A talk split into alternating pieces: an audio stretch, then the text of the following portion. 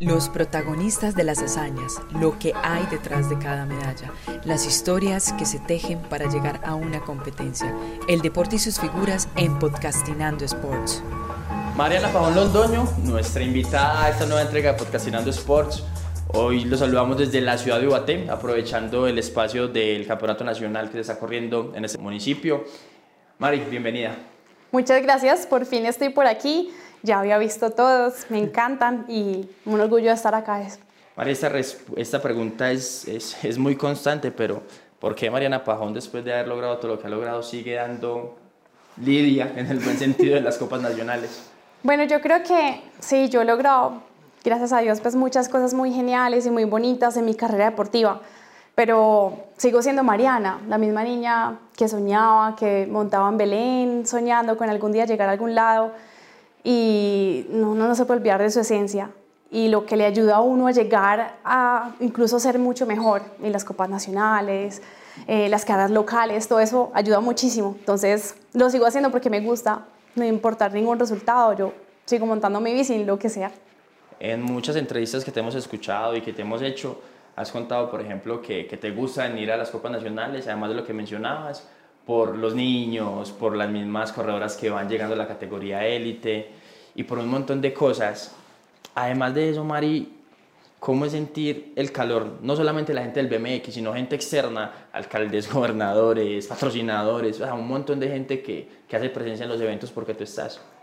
La verdad, yo no dimensiono, yo no dimensiono porque pues, yo cierro la puerta de mi casa y soy Mariana, la que todavía la mamá le echa cantaleta, la que tiene que hacer aseo, la que tiende la cama, la que es una persona normal. Y a veces uno no dimensiona y cuando llegas y tienes un montón de atención, primero, pues yo no me preparé para eso, yo me preparé y mi sueño siempre fue ser campeona olímpica, pero nunca me prepararon para lo que venía después y eso hace parte del combo. A veces es una responsabilidad muy grande que hay que llevar que yo asumo porque hace parte de todo esto.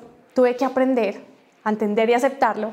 Eh, sigo siendo, la gente de pronto no se imagina, pero soy muy tímida, introvertida, medio asocial. Entonces, el momento en que me pasa esto es como a veces de respirar, de decir, bueno, es que tú también puedes inspirar y puedes hacer cosas más allá de ganar títulos y medallas y ya. Entonces, hace parte del combo y para mí es un orgullo muy grande.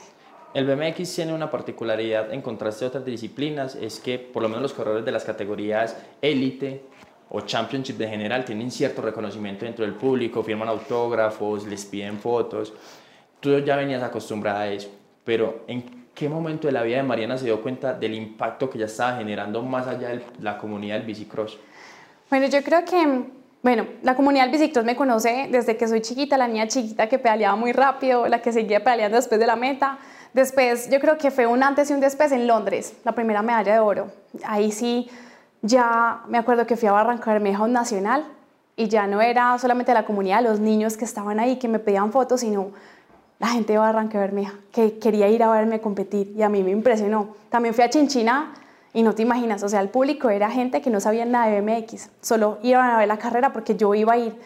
Y yo, wow, esto es grande, esto es una responsabilidad enorme. Y ahí me di cuenta también que yo puedo inspirar a más gente, no solo a la comunidad del BMX, sino que a un país. Cuando empecé a viajar, cuando empecé a hacer cosas geniales con la fundación o cuando me invitaban a municipios, era increíble. Eso respecto a la medalla olímpica. Mariana como figura pública, ¿en qué momento se dio cuenta, hey, venga, es que ya en el aeropuerto me piden fotos, es que ya llegó un centro comercial y todos son las miradas encima, no, si es Mariana, no es Mariana, no, sí, sí es, acérquese, pídele la foto, ¿en qué momento pasó? La verdad, a mí me dio tres vueltas esa medalla y nos devolvemos otra vez a la medalla porque yo era una antes y una después era Mariana Pajón y cuando llegué ya era la campeona olímpica. Incluso yo me tatué más allá del oro en el momento en que yo llegué al país. En el, no se imaginan cómo fue en el aeropuerto, yo tenía que salir corriendo. Eh, llegué al hotel y había gente esperando afuera. Pusieron carpas y durmieron ahí esa noche. Mientras yo dormía en mi habitación, había gente durmiendo y esperando a que yo saliera al día siguiente. Y yo dije, ¿en qué me metí? ¿Qué fue esto? Y ahí me di cuenta que había sido muy grande para un país que de pronto necesitaba eso y, no fue fácil aprender, aceptar y, y, decir, bueno, te ganas algo muy hermoso y viene con este extra que vas a tener que también sacar adelante ya. Llegaba a un evento, llegaba a un centro comercial, salir a comer, ir a mercar, comprar la leche, ya todo eso era un desafío a ciertas horas, todavía lo es, pero también es muy lindo porque la gente se acerca y te agradece. A mí me impresionaba que la gente lloraba y me agradecía, gracias, me hiciste feliz, me diste esperanza, sí podemos. Y es cuando te das cuenta que ser figura pública tiene obviamente sus retos, pero también es muy hermoso. Eh, tu mamá en el libro que lanzó recientemente cuenta que eras una gomosa, que incluso hubo momentos en los que te tenían que esconder la bicicleta porque incluso en una fiesta familiar tú seguías dando vueltas en el patio. Y, bueno, no venga, hay que compartir con los amiguitos, hay que compartir con los primos y demás. La niña gomosa, o bueno, hoy que miras en retrospectiva esa niña gomosa que le escondían la bicicleta, dimensiona todo lo que ha logrado, no solo las medallas, sino lo que ha generado en el deporte. Yo de pronto no caigo en cuenta, caigo en cuenta de pronto cuando me lo dicen o cuando llego a un evento o cuando la gente de pronto te reconoce tanto y uno dice, pero ¿por qué no? No tanto, o sea, no. Eh, uno no se da cuenta de lo que uno puede lograr y lo grande que es poder unir a un país. Y, lo que pasó, por ejemplo, con esas medallas olímpicas, que la gente me decía es que yo lloré de felicidad, hace rato no lo hacíamos, que nos sintiéramos orgullosos de ser colombianos y decir que somos colombianos.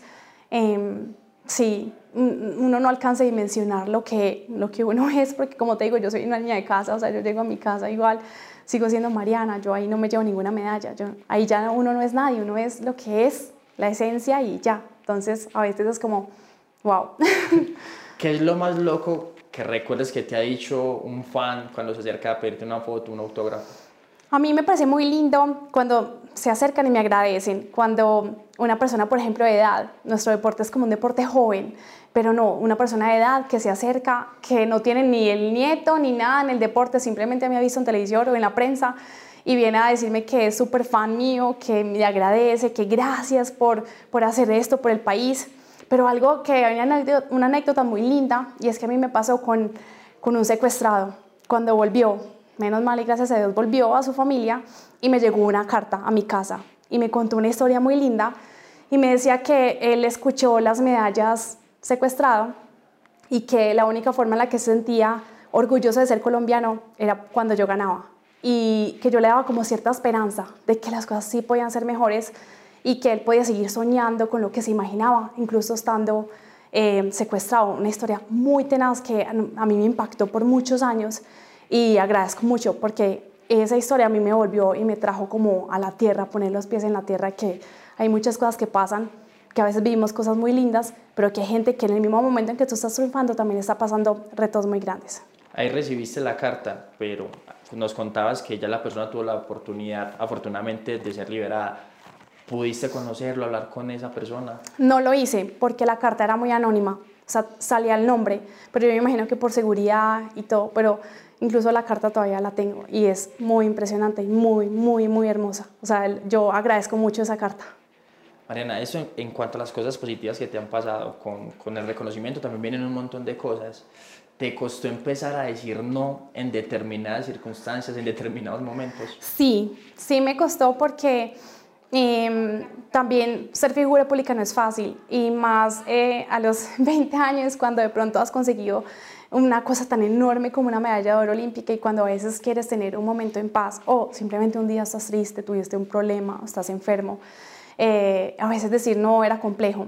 Hay momentos en los que uno, si uno lo dice bien, yo creo que la persona incluso acepta, hey, espérame un momentico, yo voy a hacer esto.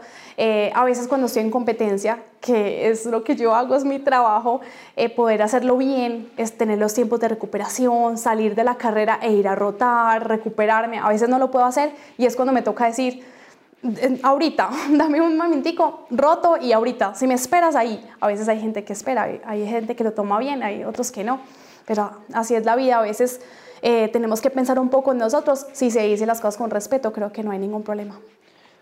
Hace un par de años, no me acuerdo el medio en ese momento, sacó un listado de los líderes de opinión de ese año, tú eras una de esas líderes de opinión que aparecía allí.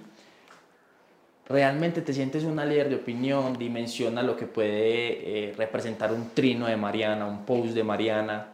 Sí, y tengo mucho cuidado porque yo sé que cualquier cosa tiene eh, una consecuencia, positiva o no. Yo me di cuenta una vez que me corté el pelo y salió pues la opinión porque me había cortado el pelo, que las uñas porque me las había pintado fucsia, que como Mariana se había pintado las fucsia, yo bueno, representa. O sea, cada cosa que yo haga de ahora en alta representa. Lo que yo haga para mi familia también va a representar, porque no es Mariana, es el esposo de, es el papá de, es la mamá de, es el hermano de. Entonces, todo lo que hacíamos eh, a veces es complejo. Pero sí, uno se da cuenta y tiene que tener mucha responsabilidad, sobre todo porque hay niños que te siguen y niños que quieren ser como tú. Y es grande, es grande. Es más presión que ganarte una medalla. Ahí sí es más presión. Todo lo relacionado con el deporte de las dos ruedas lo consigues en el almacén BMX Racing. Cascos, bicicletas, protecciones y más en un solo lugar. Visítanos en la pista Antonio Roldán Betancourt de Belén o comunícate al 310-452-5505. 310-452-5505. Esto es Podcastinando Sports. Un agradecimiento muy especial para toda la gente que nos sigue a través de las redes sociales, que está ahí suscribiéndose a Spotify, compartiendo nuestro contenido y permitiendo que estas historias, estas entrevistas, todo lo que contamos en Podcastinando Sports llegue a muchísima más gente. Mari, Copa Nacional, seguramente cuando la gente esté escuchando este podcast, lo más probable es que te hayas coronado como campeona nacional. ¿Cuándo fue la última vez que te paras en el partidor y no lograste llevarte a casa esa manga tricolor? Wow, no me acuerdo. pero yo, bueno, yo incluso contaba hace muy poquito que yo corría muchas categorías. Entonces yo corría mi categoría de niñas expertas. Después también me subía a élite, entonces corría la mía y corría con las élites y también corría con hombres. Entonces muchas veces ahí se perdía el título en alguna de esas categorías. En mi categoría, en élite, si es por lesión o porque, por ejemplo, el año pasado que no pudimos estar por estar en los Juegos Olímpicos o algo así. Pero la última, yo desde muy chiquita He tenido la fortuna de ser campeona en mi categoría, en la de niños y en élite. A los 12 años fue mi primer título en élite. Recientemente lograbas llevarte a casa un nuevo título de Juegos Bolivarianos. En esas charlas que tienen, que tiene uno la oportunidad de escuchar y de conversar contigo en las concentraciones de la selección, contabas de aquella ocasión en la que ganaste un día y te, no te dejaron competir el otro. Cuéntanos un poco sobre esa anécdota. Mucha gente no sabe y esa medalla no me la cuentan, pero yo corrí mis primeros Juegos Bolivarianos en Pereira, 2005, si no estoy mal, 2005, 2006. Y ahí corrí, pues me dejaron competir, en, las reglas estaba que yo podía competir, si yo era élite, pues sí estaba corriendo con las élites y hace muchos años yo corría ya con ellas y me inscribieron y fuimos, estábamos Andrea Zuluaga y yo y yo gané el primer día y el segundo día ya no me dejaron correr. Eh, corrí el primer día, me fue supremamente bien. Y ya después, eh, ese día, como hubo una reunión y todo, y no, Mariana no puede correr el siguiente día. ¿Y cuál fue el argumento? El argumento era que estaba muy pequeña, pero no, en el, en el reglamento no salía específicamente qué edad tenías que tener para competir, pero no me dejaron correr. ¿Y quién te dio la noticia y cómo la asimilaste en ese momento? Me acuerdo que la mamá de Andrea, yo estaba incluso durmiendo con ella, ella como, si no estoy mal, era como la delegada y estaba con la delegación. Y se me acercan y me dijeron, Mariana, hoy tú no puedes competir.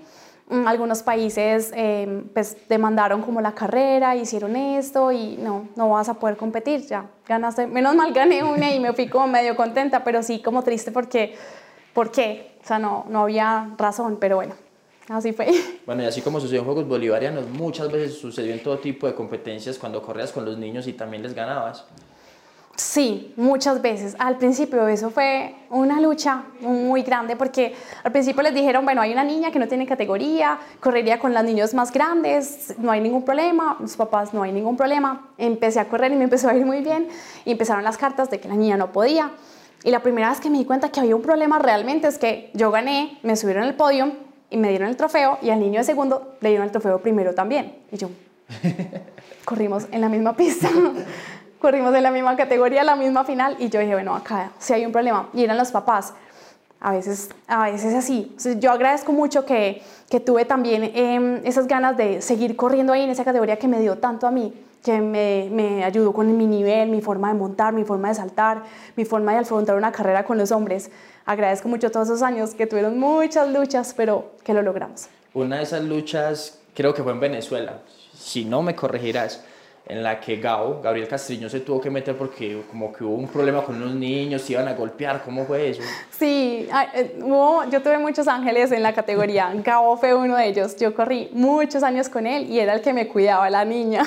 Y sí, no, no era que estaban haciendo un grupo para ir a tumbarme, porque yo corrí en crucero con ellos. 20 corrí con niñas y en crucero no había niños, entonces me corrí. Corrí con los hombres si se podía, pero ellos les daba rabia. Entonces hicieron como un grupito para sacarme y tumbarme, incluso lo lograron una manga, pero después Gabo me ayudó y muchos me han ayudado. Eh, David en el tiempo me ha ayudado demasiado, David Jair, eh, me ayudaba Walter Pérez, todos ellos eran muy bacanos. Ahí también yo creo que entra Tim Castro, porque con él también tuviste la oportunidad de viajar y eras como la niña del grupo, según él ha contado también en múltiples entrevistas. Sí, a mí me tocó una categoría muy linda de hombres. Eh, cuando yo llegué a la selección Colombia, yo era muy chiquita y verlos a ellos eran mis ídolos y yo ya estaba viajando con ellos y ellos me ayudaron y, y fueron unos mentores para mí de todo, de la forma de alimentarme, de la forma en la que tenía que recuperarme, de la forma en la que tenía que afrontar las carreras ya de una manera profesional y aprendí mucho, mucho de ellos. María, a ti te ha tocado ver y protagonizar toda la evolución del BMX. Hoy creería uno que es mucho más profesional, ¿cierto? Pero afortunadamente en ese tipo de concentraciones uno se entera un montón de cosas que uno no tuvo la oportunidad de vivir o que incluso como periodista uno no se entera. Esas cosas son como eh, eh, esas primeras camadas de bicicrosistas que eran de barrios populares, que, que tenían charlas muy pesadas o sea, ¿cómo era vivir en esa época en la que ponían a llorar a los más pequeños, les, escondían las bicicletas, ese tipo de cosas? Bueno, yo creo que la verdad, antes eh, tenías que ser bien fuerte mentalmente y moralmente para, para, para llevar retos y demás. Las charlas eran fuertes y yo era la única niña por ahí, pero mm, siempre, o sea, charlas fuertes, pero siempre con respeto. O sea, al final siempre era con respeto. Eh, éramos los más chiquitos y siempre obviamente el bullying de los más grandes, pero también uno lo hizo eso más fuerte, afrontarlo pues de la mejor manera. Pero sí tuvo un momento muy lindo el BMX, que yo la verdad extraño mucho y es una época muy bonita de Teen, de Duque, eh, de Chuchín, de todos esos que eran para mí mis ídolos, incluso Mario Soto, a mí me tocó. Eh, y era una época muy, muy hermosa en la que se veían los nacionales en grupos, en familias yo creo que más, un poquito más tranquilos. Obviamente todo el mundo quería ganar y todo el mundo entrenaba para ganar, pero era algo más, incluso más familiar y más cercano. Era muy genial. De todas esas bromas que se hacían, ¿recuerdas una en particular que te hayan hecho o que tú también ya teniendo confianza con ellos le hiciste a los más grandes o a los más pequeñitos que venían detrás? Yo era muy tímida, yo era la que no hablaba, pero charlas y hasta, me acuerdo antes, los que se acuerdan de la pista de Belén, antes de que la modificaran, la primera recta era muy grande y yo apenas aprendiendo a montar, aprendiendo a saltar con ellos, con los hombres, a mí me daba susto y la charla me quitaban el freno. Salió Mariana, hola. Así, de ese tipo eran las charlas y muchas más, pero me acuerdo con Carlos. Carlos sí que la sufrió también. Yo creo que por eso es tan fuerte mentalmente ahora. De, de, tantas charlas y todo, pero siempre la pasábamos muy bien, terminábamos siempre saliendo juntos, los papás con nosotros, era muy genial. Cuando tuvimos en Podcastinando Sports a Carlos, contó que una vez te tumbó y que después salió a decir, venga, ¿y por qué la tumbaste? Yo quería saber lo que se siente tumbar una campeona mundial. ¿Recuerdas ese episodio? Lo recordé cuando vi el podcast y yo, Carlos, me debe una. claro, eso fue en el Mundial de Brasil. La primera vuelta, después de hacer una fila enorme para poder montar y ¡prun! Y yo me acuerdo que corrimos todos raspados, todos aporreados. Yo no conocía a Carlos y las familias todavía no se conocían. Así nos conocimos. Pero yo lo quiero mucho. La relación de ustedes ha sido como de subidas y bajadas, ¿cierto? Sí, pero Carlos es mi hermano. O sea, yo viví con él, eh, viajamos por todas partes juntos, yo a Carlos lo adoro. O sea, es una persona muy, muy bonita que me ha aportado a mi vida y es para mí un hermano.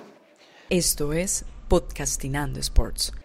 Hace unos días hablaba con Jorge Wilson acerca de esa cama de deportistas que se tomaron Belén hace un par de décadas y él utiliza en el buen sentido la palabra gaminería. Él dice que, que, que le hace falta esa gaminería al deporte desde tu visión, Mari, ¿crees que esa chispa que tenían ese tipo de corredores hace falta desde lo deportivo hoy por hoy? Yo no sé si hace falta, pero sí son súper diferentes. Son dos etapas eh, eh, que ha pasado el BMX para las que yo he vivido, pues. Em, sí, gaminería por completo, con respeto, pero sí, eh, siempre estaban así, unos fosforitos para arriba, para abajo, molestando, eso se acababan las carreras y se acababan todos los jueves y los viernes nosotros em, estábamos allá en la pista y hasta que nos apagaban la pista nosotros seguíamos montando o seguíamos jugando en las piedras de Baikral de, de Javier Zapata atrás en la pista no nos acaba nadie. Y eso ya, yo creo que ya no existe. Ya esos, esos juegos, eso, esos grupos que se quedan, que no se van a las casas de una, sino que siempre era algo muy bacano. Mariana Pajón, nuestra invitada aquí en Podcastinando Sports. Vamos a una pequeña pausa y ya regresamos para seguir conociendo un poco de la múltiple medallista mundial y de la triple campeona olímpica. La indumentaria de tu deporte favorito la puedes personalizar con nosotros. Street Ball, expertos en pantalones, camisetas, buzos y toda la vestimenta deportiva. Mariana, tres medallas olímpicas, has estado en tres ediciones de la máxima competencia de este deporte y tienes como la costumbre de llegar lesionada, o sea, como no, no llegar así a punto físicamente. ¿Has caído en cuenta de eso y por qué crees que se ha dado siempre esa llegada a la máxima cita de esta forma? No sé por qué, pero ha funcionado. pero sí, hay, yo creo que hay muchos, muchas cosas que, están, que pasan. Para Londres, eh, como el susto, los primeros Juegos Olímpicos, tanta expectativa redormida, eh, eso fue una inseguridad saltando en una pista en Francia antes de pasar a, a Londres muy poquito tiempo.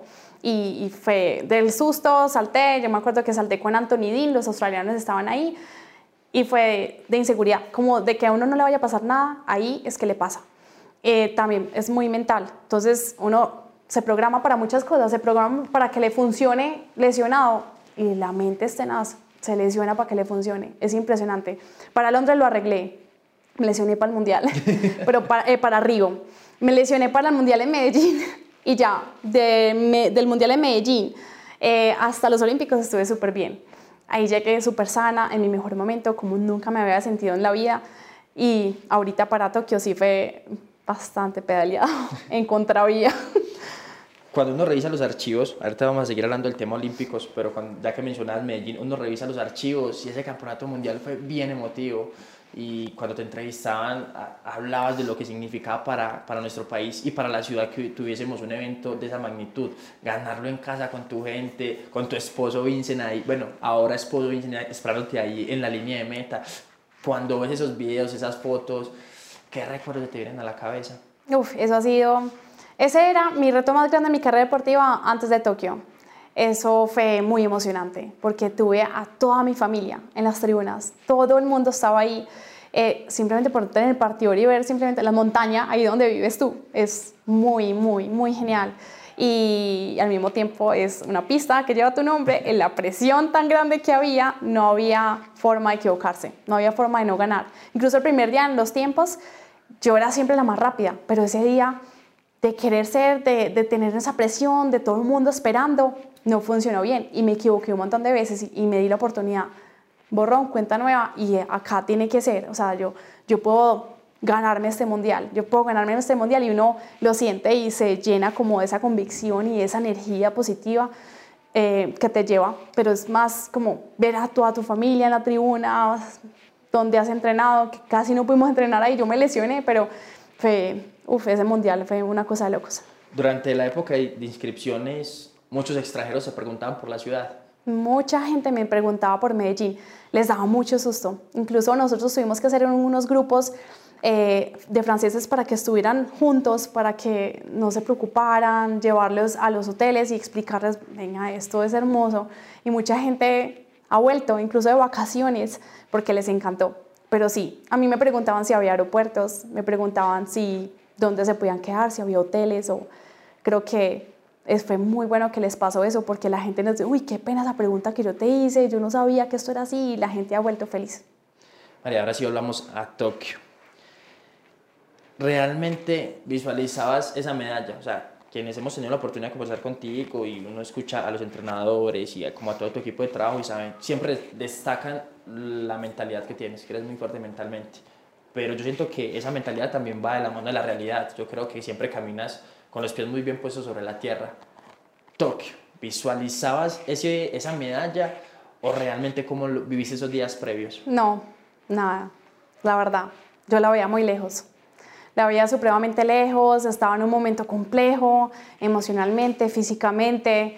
Eh, llegué a Tokio pensando que no iba a tener la fuerza suficiente o que no, que había niñas mucho más rápidas que yo, con muchas cosas negativas en la cabeza.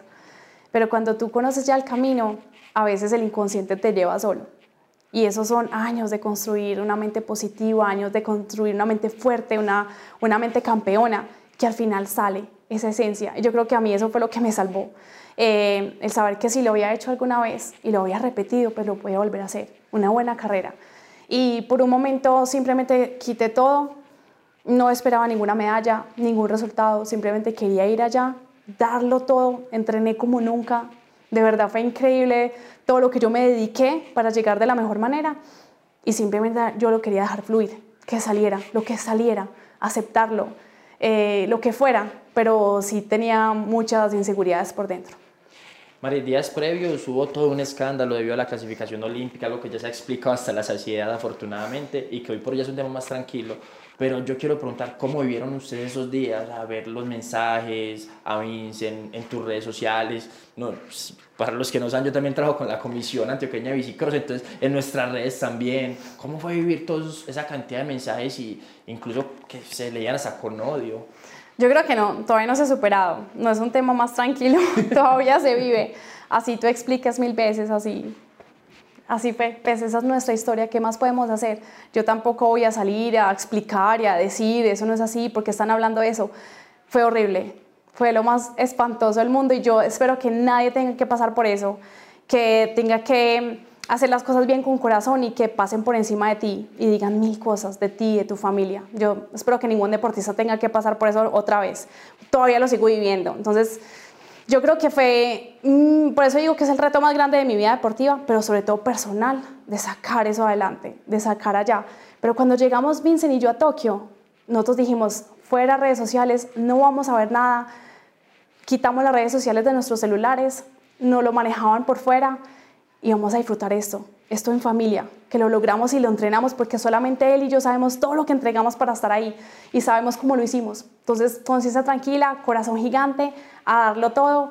Y al final en Tokio pasamos demasiado genial, fue un sueño hecho realidad, que no hay que contarlo, no lo hay que ponerlo en redes sociales, lo vivimos él y yo y mi familia está tranquila, nosotros estamos tranquilos, eso es lo más importante ya que mencionas a Vincent, ¿cómo ha sido esa colombianización de, de Vincent? Porque ya uno lo escucha y tiene más dichos paisas que nosotros mismos. Eh, dice que le gustan los frijoles, habla perfectamente español. Gracias a Andrés Arenas, también es muy palabroso. Entonces, ¿cómo ha sido ese proceso de Vincent? Bueno, yo creo que ha sido un proceso muy lindo. Igual ya muchos años en el país, él se enamoró de esta cultura primero que yo. Él vino al país primero con Carlos Ramírez, no con Mariana. Después nos enamoramos, más adelante, pero él lleva muchos años eh, acá y ya habla paisa, le gusta la arepa, le gusta la ajiaco, le encanta, eh, hace lentejas, hace bandeja paisa, es el que cocina en la casa. Y lo más bonito es ver que él tiene esas dos culturas, que cuando está ya se quiere devolver. Cuando nosotros estamos en Francia, él ya no ve la hora de volver a su casa, a Medellín. Eh, es, es, algo que a mí me llena, que, que, le gusta estar aquí, que se sienta, él dice que yo no sé qué pasó, que la cigüeña lo dejó donde no era, porque él es de acá, él se siente que él es de acá, que, que sea lo que sea, que le digan lo que digan, él dice, yo soy de acá, yo pertenezco aquí, esto es lo que yo tengo que hacer. Eh, y, y, yo creo que ha sido una, una de las mejores decisiones que hemos tomado en la vida, él, porque es dura, cambiar de nacionalidad. No sé si la gente sabe, pero el del Comité Olímpico tú te cambias una vez y no hay vuelta atrás. Él no puede decir, venga, yo vuelvo a representar a Francia otra vez, no. Y él lo hizo sin pensar Primero era el reto de entrar a una selección de pista, por eso se cambió. Incluso el entrenador de pista fue el que lo cambió, pero la vida lo llevó por otro lado. Así es el camino a veces, hay que escuchar el destino y seguir haciendo lo que te gusta. María, además del amor que, que le tienes por obvias razones, es tu esposo, mira la forma en la que te expresas cuando hablas de él. ¿Qué sientes cuando tú lo ves en ese partido y en ese momento estás de espectador y lo ves con el buzo de Antioquia? ¿Qué sientes cuando lo ves ahí tiene el buzo de Colombia? Cuando él postea el 20 de julio diciendo que se siente orgulloso de ser de esta tierra? A mí me llena de orgullo porque yo sé que él está feliz, entonces yo también. Eh, es muy extraño porque yo me acuerdo cuando ni siquiera éramos novios y él le pidió un buzo mío para una niña, me pidió ese buzo y se lo llevó y él no fue capaz de dárselo a la niña, él se lo ponía al de Colombia y él le encantaba yo y le quedaba súper chiquito y aún así se lo ponía y yo, se ve súper extraño y él empezó cada vez más acá, empezó a representar a GW y él decía, no, yo, yo soy colombiano, o sea, no, este no puede ser y ya verlo con la camiseta de Antioquia, Incluso le han ofrecido para correr por otros departamentos y yo soy antioqueño, yo soy el antioqueño, entonces eso, eso es bien bacano. Todo lo relacionado con el deporte de las dos ruedas lo consigues en el almacén BMX Racing. Cascos, bicicletas, protecciones y más en un solo lugar. Visítanos en la pista Antonio Roldán Betancourt de Belén o comunícate al 310-452-5505.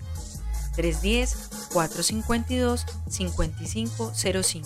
Esto es Podcastinando Sports.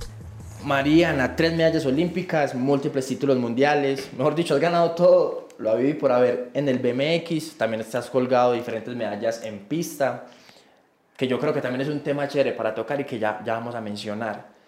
¿Por qué seguir en el BMX después de haberlo ganado todo y al parecer sin fecha para decir voy a parar? Me lo preguntan mucho. Y yo le digo a todo el mundo que a, mí no me define ninguna medalla, ningún título. Yo, a mí me encanta hacer esto. Y también me di cuenta que yo puedo inspirar. Y si tengo ahora tiempo de hacerlo, es ahora. De poder sacar un poco más de tiempo. Y ahora no solamente como, como caballo de carreras, sin nada que, nada que les concentre a los lados, ahora sí se puede.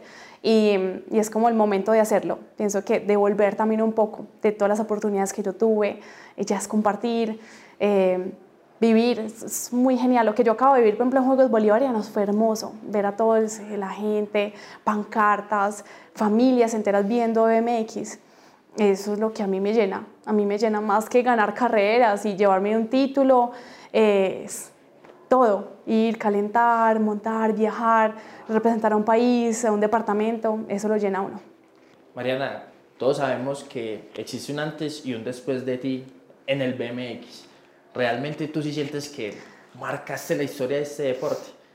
Yo creo que a mí me abrieron las puertas muchos deportistas, un Juan Pablo Vázquez, un Tin, un Duque, un Mario Soto, todos ellos a mí me abrieron las puertas para que yo estuviera a donde estoy ahora. Eh, entonces yo creo que hay etapas y hay historias y hay momentos en el deporte. De pronto lo que yo he conseguido puede inspirar a mucha gente, a mí me llena de orgullo, que digan, oye, ella lo logró, como Mariana lo logró, yo también lo puedo hacer es muy, muy genial, pero es que cualquiera lo puede hacer, que no tengo nada diferente. Yo no nací con una estrellita, yo no, no, yo simplemente lo di más, ¿sí? Cuando Wilson me decía 10, yo hacía 12 repeticiones, eh, me tenían que apagar las luces de la pista para salirme, yo no, dejé de hacer muchas cosas en mi infancia, adolescencia, incluso en el colegio con mis amigos, por estar enfocada en ganar, en querer entrenar para ganar por algo. Eh, y cualquiera lo puede hacer. Eso que yo hice y entregué, también lo puede hacer otra persona. Entonces, yo creo que no es como un antes y un después de Mariana. Mariana está en la mitad de una historia muy bonita que tiene el BMX y viendo los eh, campeones que hay ahora, también eso va para rato. Yo creo que si en ese momento quisiéramos hablar de cada una de las personas que ha tenido que ver con tu proceso deportivo, tendríamos que sacar mínimo 100 capítulos, ¿cierto? Pero entre tantas personas que han aportado un granito de arena a lo que eres, deportivamente hablando y también como ser humano, hay alguien que siempre mencionas con cariño, que es Jorge Wilson Jaramillo. Cuéntanos un poco esa relación con Wilson, cómo es hoy por hoy, hoy por tus mismos compromisos casi no puedes estar ahí con la selección Antioquia, sin embargo cada vez que se ven padre e hija, pues se, se nota ese cariño que se tiene. Bueno, Wilson me hizo a mí, Wilson, yo le saqué canas y ahora es calvo por mí, yo creo. Porque desde el día uno, yo me acuerdo que antes de meterme a semillero, yo me le metía a las clases de él. O sea, él estaba dando semillero y ponía a los niños juiciosos ahí y yo con mi bicicleta al otro lado. A mí no me había metido todavía porque mis papás les daba pánico que yo hiciera bicicross. Y apenas él decía, salen, yo salía también. Uy. Y él me llevaba de la mano donde mis papás, vea, su hija está loca téngala y conténgala. De ahí, esa fue en los primeros pasos, cuando él dijo, no, más bien métala, venga, que, que ella no se meta aquí a meterse a mi clase, sino que inscriba la semillero. Y ahí fue que yo empecé por acompañar a mi hermano, pero porque Wilson un día habló con mis papás, métanla a la niña, yo, yo la entreno, y yo empecé en semillero con él. Después el pana, que también le agradezco todo a la vida de ponérmelo en el camino, también me hizo muchas bases del BMX entonces empecé en semillero con Wilson, entré a club con el pana, eh, empecé a montar con los niños con el pana, a saltar con, con él, me enseñó a saltar y después me cogió Wilson de ahí a esa medalla de oro olímpica que me cambió mi carrera y mi vida. Eh, Wilson yo lo aprecio mucho porque es que él es un entrenador, pero más que eso es un mentor. Para mí es un papá. Ya después vino Germán Medina, que es el selección nacional después de Londres, eh, cogió todo el proceso de la selección y cogió mi proceso y ha sido de verdad unos complementos muy geniales. Yo he tenido esas tres personas que le han aportado a mi carrera deportiva, han sido mis entrenadores, únicos entrenadores, eh, y yo agradezco mucho que hayan sido colombianos y pues a Wilson lo adoro, yo al lado él sabe y le saco muchas ganas, pero agradezco mucho por lo que me ha enseñado para la vida no para el deporte. Ganamos juntos muchas cosas, pero me ha enseñado a llevar muchas eh, situaciones en la vida. Bueno, y Germán Medina, porque son personalidades totalmente distintas. Muy distintas. Em, Germán es súper estructurado en un plan profesional. Wilson también lo es. Son dos em, como son dos caras muy diferentes en la forma de trabajar, en la forma de entrenar.